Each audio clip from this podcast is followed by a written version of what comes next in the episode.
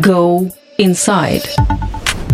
Привет, это подкаст Go Inside. Меня зовут Марфа Смирнова, и я ведущая канала Insider Life. Россию все чаще атакуют то беспилотниками, то с помощью диверсионных групп. Бомбоубежищ, как оказалось, нет, да и граница дырявая. На этом фоне Евгений Пригожин конфликтует с Минобороны и Рамзаном Кадыровым, а Владимир Путин предпочитает отмалчиваться о том, в какую точку пришла Россия, что происходит с элитами и куда нынешняя ситуация приведет страну в будущем. Поговорили с политологом Станиславом Белковским. Go inside. Станислав Александрович, здравствуйте. Большое спасибо за это интервью. Главная новость недели, вернее, новости недели. Дроны летают в небе над Москвой, прилетают уже в подъезды, а ощущение, что вот эта апатия или эта вера в стабильность сохраняется. Чем вы это объясняете?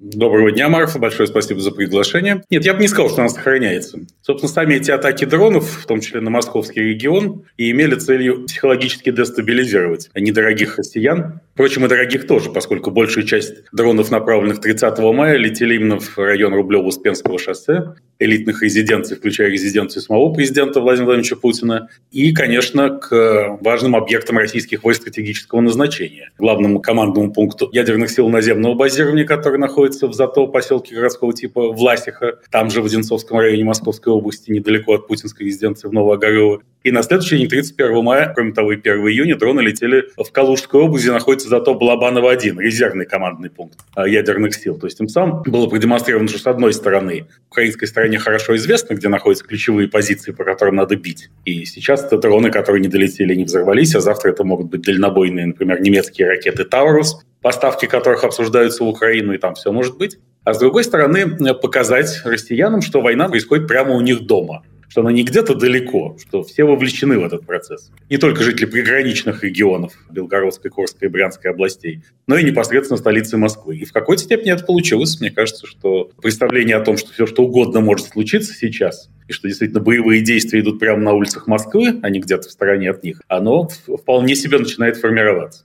Я процитирую своего коллегу Дмитрия Колезева. Он пишет, какое-то слабоумие, у Путина идет война на территории России, он проводит совещание в честь Дня защиты детей, на котором заявляет, что Дед Мороз главнее его и долго радуется тому, что дети могут общаться с животными. Вы, во-первых, согласны с оценкой Колезева о том, что это уже слабоумие, или это по-прежнему какое-то желание отвлечь людей от того, что Нет. происходит, опять же, от тех же дронов? Ну, я не берусь давать оценки ментальному здоровью Владимира Владимировича Путина, но никакого слабого я здесь не вижу. Это его сознательная позиция и стратегическая линия на умиротворение ситуации, на демонстрацию того, что как раз никакой войны нет. Есть специальная военная операция на территории другой страны которая, в соответствии с новейшей кремлевской доктриной, впрочем, уже не новейшей, она существует несколько месяцев, является не наступательной, а оборонительной. Россия же не нападала на Украину, это США и НАТО по кремлевской версии. Напали на Россию через территорию Украины, и чтобы предотвратить большую войну, которой нет, нужно было начать спецоперацию, которая типа есть. Именно поэтому Владимир Путин не вносит никаких существенных корректив ни в свой график, ни в систему своих ритуалов. Все назначенные мероприятия должны выполняться. Не случайно парламент только что принял закон о проведении выборов в условиях военного положения.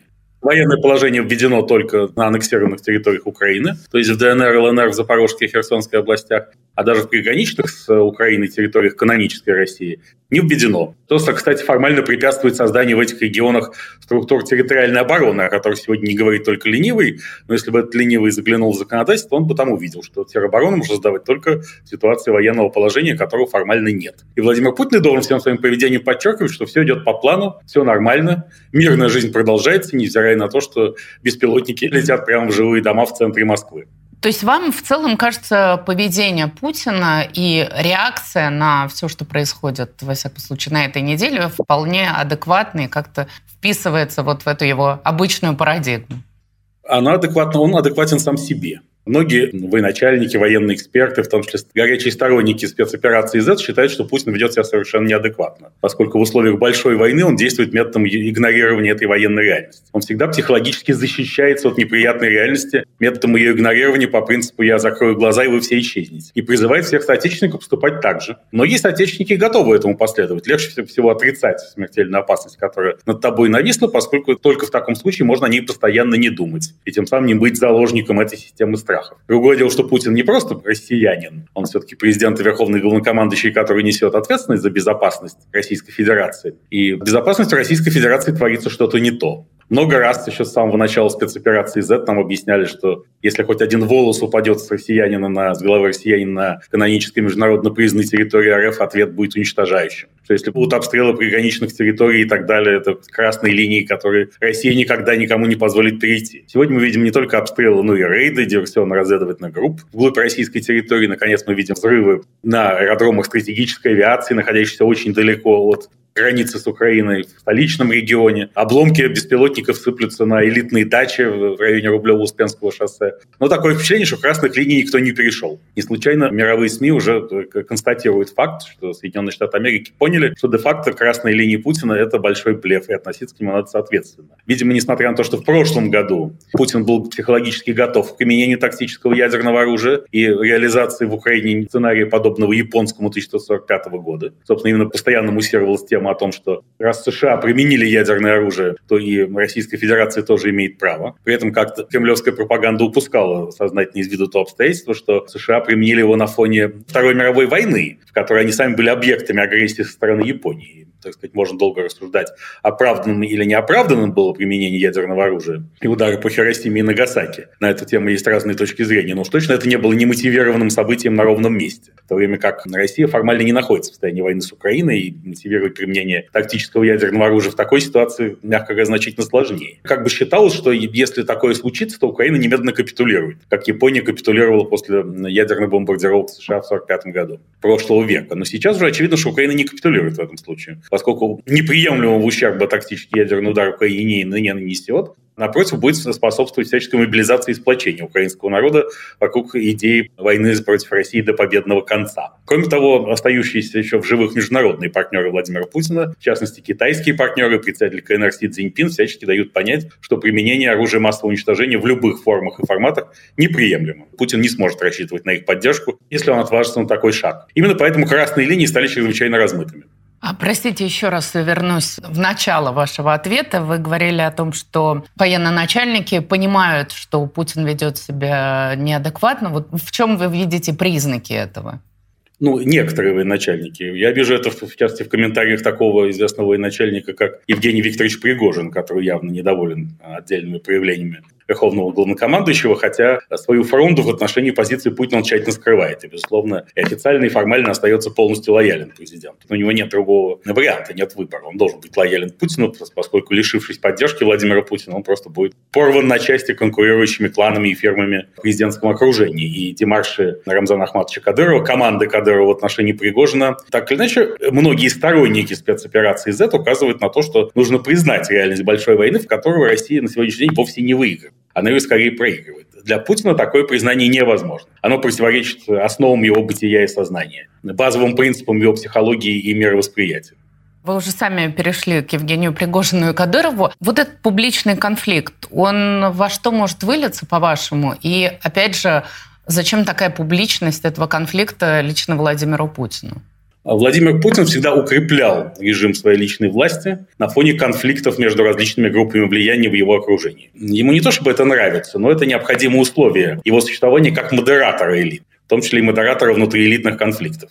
Пока элиты не консолидированно воюют друг с другом, а так было всегда, просто не всегда была война, и не всегда эти конфликты выплескивались столь ярко и остро в публичную плоскость, далеко не всегда. Так или иначе, все арбитром в любой такой ситуации остается Владимир Путин. Он совершенно незаменимый скрепа этой системы до тех пор, пока элиты не могут внутри себя договориться и принимать каких-то решений политического свойства. Поэтому конфликт между Пригожиным и Кадыровым ему выгоден.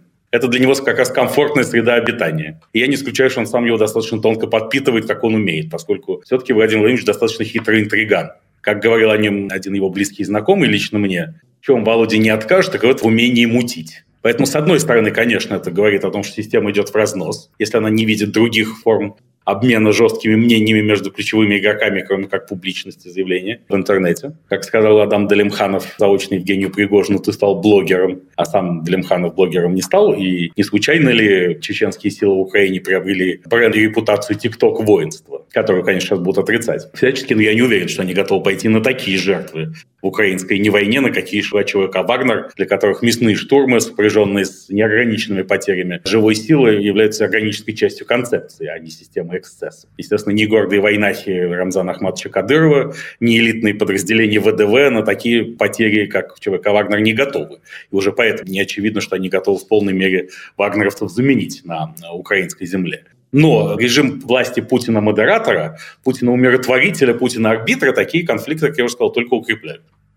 Я бы хотела опять все-таки вернуться к диверсиям. И вот если говорить про РДК, про русский легион, то можно вообще утверждать, что мы уже на подступах к гражданской войне, потому что, по сути, русский пошел с оружием против русского ну, если послушать Владимира Владимировича Путина, то, собственно, и спецоперация Z является гражданской войной, потому что он утверждает, что украинцы – это тоже русские, только вид сбоку. И, значит, русский интенсивно пошел на русского еще весной 2014 года, а уже в полном объеме и масштабе 24 февраля 2022. Но пока э, я не, не знаю, что из себя на самом деле представляют РДК и Легион Свободы России. Я думаю, что мало кто это представляет на самом деле. Все-таки, на мой взгляд, это зависимые структуры украинских спецслужб, находящиеся под крышей, в первую очередь, Главного управления разведки Министерства обороны Украины. Поэтому говорить о них как какой-то серьезной внутрироссийской силе я бы пока не стал пока. Но в конце концов, столкновение Вагнера с кадыровцами – это в большей степени акт гражданской войны, чем вылазки РДК им подобных в Белгородскую область. Хотя действительно и Легион Свободы России, Русский добровольческий корпус, признанный экстремистскими и запрещенный в РФ вместе с бело-сине-белым флагом,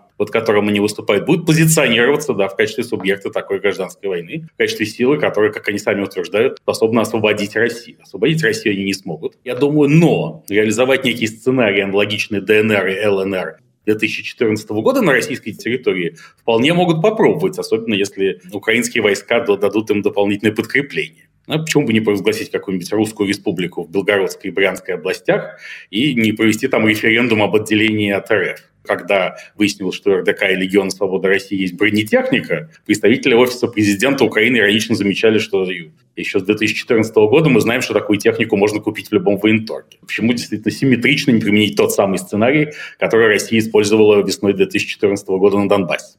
А как вы, кстати, относитесь к личности вот Дениса Капустина, предводителя РДК, все вот эти националистические взгляды, разговоры о белой расе и сейчас, я так понимаю, идет дискуссия вообще, стоит ли забывать об этом, о том, что он э, неонацист фактически, на фоне того, что да, он и его группа устраивают диверсии на границе.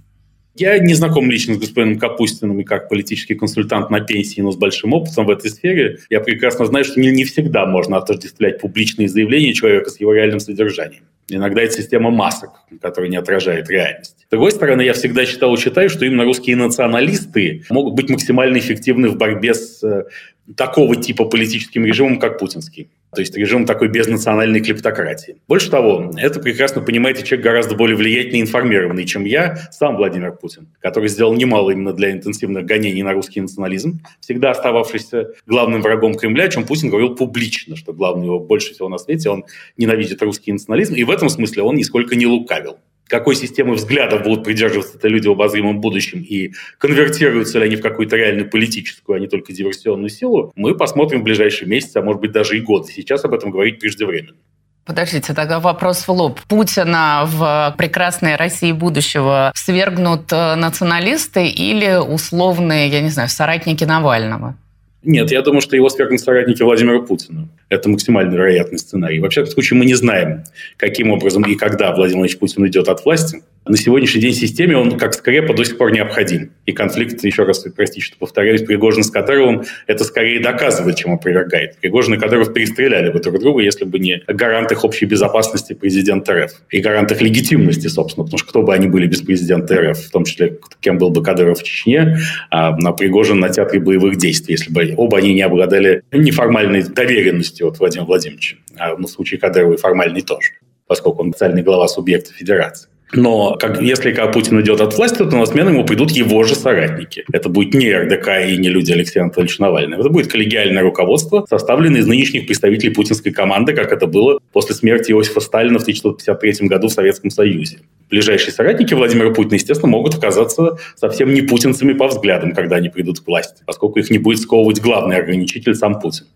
А какая вообще оппозиционная сила эффективнее? РДК, Капустин, э, Русский легион, э, бело-голубой флаг или все-таки ФБК, не знаю, которые рассказывают о коррупции, сторонники Алексея Навального, которые сейчас 4 июня призывают выйти на митинги. Кто сегодня более эффективен? Современная РФ уже практически полностью превратилась в тоталитарное государство, а не просто авторитарное. А в тоталитарном государстве оппозиция всегда маргинальна. Она не может прийти к власти, пока система не разрушилась изнутри, как это, собственно, было и в Советском Союзе, где не было никакой реальной оппозиции, пока Михаил Горбачев не отпустил вожжи, и пока эта оппозиция не возникла из недр правящей партии КПСС, ярким олицетворением чего и стал Борис Ельцин во многом разрушивший Советский Союз и покончивший с властью коммунистической партии, чем, впрочем, занимался и сам Михаил Горбачев.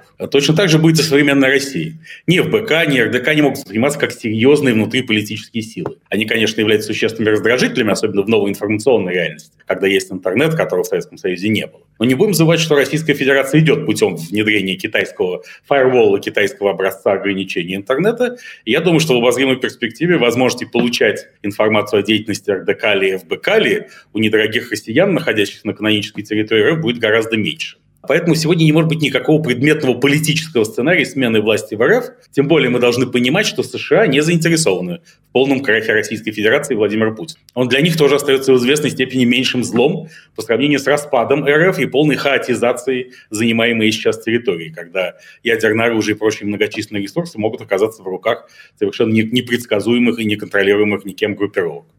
Хорошо, даже если не будет работать интернет, дроны в подъезды все равно смогут залетать. И тогда получается, что РДК или Русский легион будут иметь куда большее влияние на общественное мнение на умы россиян. Разумеется, но это не означает, что РДК завтра возьмет Москву. Для РДК и Русского легиона, это, на мой взгляд, наиболее продуктивным сценарием, если им удастся сколотить военизированные соединения не из нескольких десятков, как сейчас, а из нескольких десятков тысяч человек, как ЧВК «Вагнер», это именно реализовать сепаратистский сценарий в приграничных с Украиной регионах. Это максимум, на что они способны, и, это, и потом как бы в издевательском режиме предложить РФ нечто вроде Минских соглашений, как аналога Минских соглашений образца 2014-2015 года году, который РФ тогда навязала Украине под дулом автомата. Но будут ли они способны, посмотрим. Ведь, собственно, они нужны на сегодняшний день Украине еще потому, что Украина обещала западным партнерам не вести боевые действия на международно признанной территории РФ, и поэтому в полном соответствии с канонами современной гибридной войны она использует прокси-соединения, вот такие как РДК и Легион. Опять же, не будем забывать, что на сегодняшний день во многом эти подразделения под контролем спецслужбы Украины. И в этом не надо забывать об этой их роли тоже. Ну, естественно, их несколько сковывает как отдельных политических игроков внутри российского замеса.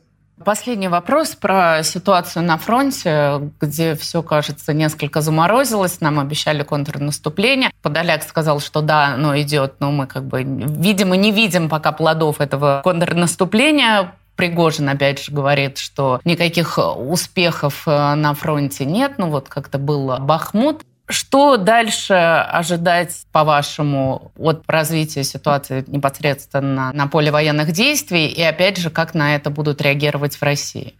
Я согласен с тем, что контрнаступление уже началось. Просто не будем забывать, что мы, опять же, живем в условиях и в эпоху гибридной сетицентричной войны, децентрализованной войны, где, собственно, удары, атака дронов на московский регион уже может считаться элементом контрнаступления. И тем самым Украина демонстрирует, что командные пункты ядерных сил РФ уязвимы для нее. Это элемент контрнаступления, конечно, потому что психологическая компонента в войне ничуть не менее важнее, чем, собственно, военная. Ничуть не менее важна, чем, собственно, военная. Или вылазки РДК и легион на свободу России. Это элемент контрнаступления, да. Это еще и разведка боем, но это еще и система психологического воздействия на РФ, которая входит в концепцию современного наступления, современной гибридной войны. Поэтому Украина может нанести массированные удары такие там, где она будет э, видеть максимальное количество слабых мест у РФ. Все, что происходит, собственно, диктует необходимость определенного отвода российских войск с территории Украины на собственную, международно признанную, для защиты тех же приграничных регионов. И, значит, способствует ослаблению военной группировки РФ на аннексированных украинских землях. Естественно, РФ тоже понимает, готовится, заминировал очень значительную часть украинской территории, чтобы не дать вооруженным силам Украины наступать. Наступление ожидается в самых разных местах. От Энергодара, где находится Запорожская АЭС, до Джанкоя и Крыма, собственно, непосредственно доступа в Крым. Об этом мы узнаем в ближайшие недели. Владимир Зеленский сказал, что дата контрнаступления уже одобрена. Но, еще раз возвращаюсь к мысли, что все события на фронте, которые влияют на психологическую ситуацию и показывают, что Россия в военном отношении становится все слабее, уже могут считаться элементами контрнаступления. Значит, она уже действительно идет. Готов ли Путин будет пойти на какие-то более радикальные шаги, чтобы, опять же, переломить вот эту такую застойную ситуацию на фронте? Мы с вами говорили уже сегодня, что если в прошлом году Путин был близок к применению тактического ядерного оружия, то сейчас он находится от этой версии значительно дальше вообще от применения оружия массового уничтожения. И Путин сегодня во многом рассчитывает на всяческих международных посредников. Он рассчитывает и на Китай, чей представитель Лихуэй побывал уже и в Киеве, и в Москве. Он рассчитывает на дистант шести африканских президентов, которые посетят Киев и Москву под предлогом того, что Африка не может выжить без российских удобрений, а также российской и украинской пшеницы. Там важным лоббистом выступает такой бизнесмен с сомнительной репутацией Жан-Ив Оливье, который де-факто лоббирует интересы российских производителей удобрений, но все это преподносится под знаменем вящих интересов Африки. В конце концов, Путин рассчитывает и на США которые, опять же, не заинтересованы в тотальном разгроме России, в том, что война затягивалась слишком сильно, потому что к следующим президентским выборам администрация Джозефа Байдена должна подойти с какими-то осязаемыми результатами этой войны, учитывая, что и в американских элитах, и в американском народе усталость от войны в Европе тоже нарастает, не говоря уже о элитах и народах европейских. То есть Путин считает, что ему не придется применять крайние меры, потому что международные посреднические механизмы и инструменты сработают и позволят ему зафиксировать ситуацию, при которой под его фактическим контролем под фактическим контролем РФ и Кремля остаются 16 примерно процентов украинской территории. Тот самый сухопутный коридор на Крым. Украина с этим категорически не согласна. Она намерена биться полностью за возвращение границ 1991 года, но и она сегодня подвергается достаточно серьезному давлению со стороны старших международных партнеров во главе с США. Поэтому ближайшие недели покажут, по какому именно сценарию дальше будут развиваться события. Но Пригожин же вот сам призывал поставить Россию на военные рельсы. Я не до конца понимаю, что это значит. Из-за, может быть, срочников отправлять на фронт. Раз они охраняют каноническую границу, значит, они уже на фронте. Собственно, вот в последних боях в районе Шебекина участвовало 20 пограничников и 20 срочников. Поэтому ну хорошо, вот эти военные рельсы, о которых говорит Пригожин. Имени Пригожина недостижимы, потому что в России нет соответствующего мобилизационного ресурса, в первую очередь психологически. Не будем забывать поэтому, что Евгений Викторович Пригожин еще играет роль плохого парня по сравнению с Владимиром Путиным. Это его важная роль. Путин хочет оставаться всегда меньшим злом. В этом смысле в качестве большего зла выдвигается Евгений Пригожин что Путин мог сказать кому угодно, включая западных партнеров, с которыми он все же, несмотря на полностью испорченные отношения, находится в тайном диалоге. Смотрите, если не я, то Пригожин. Кто вам нравится больше? Поэтому берегите меня.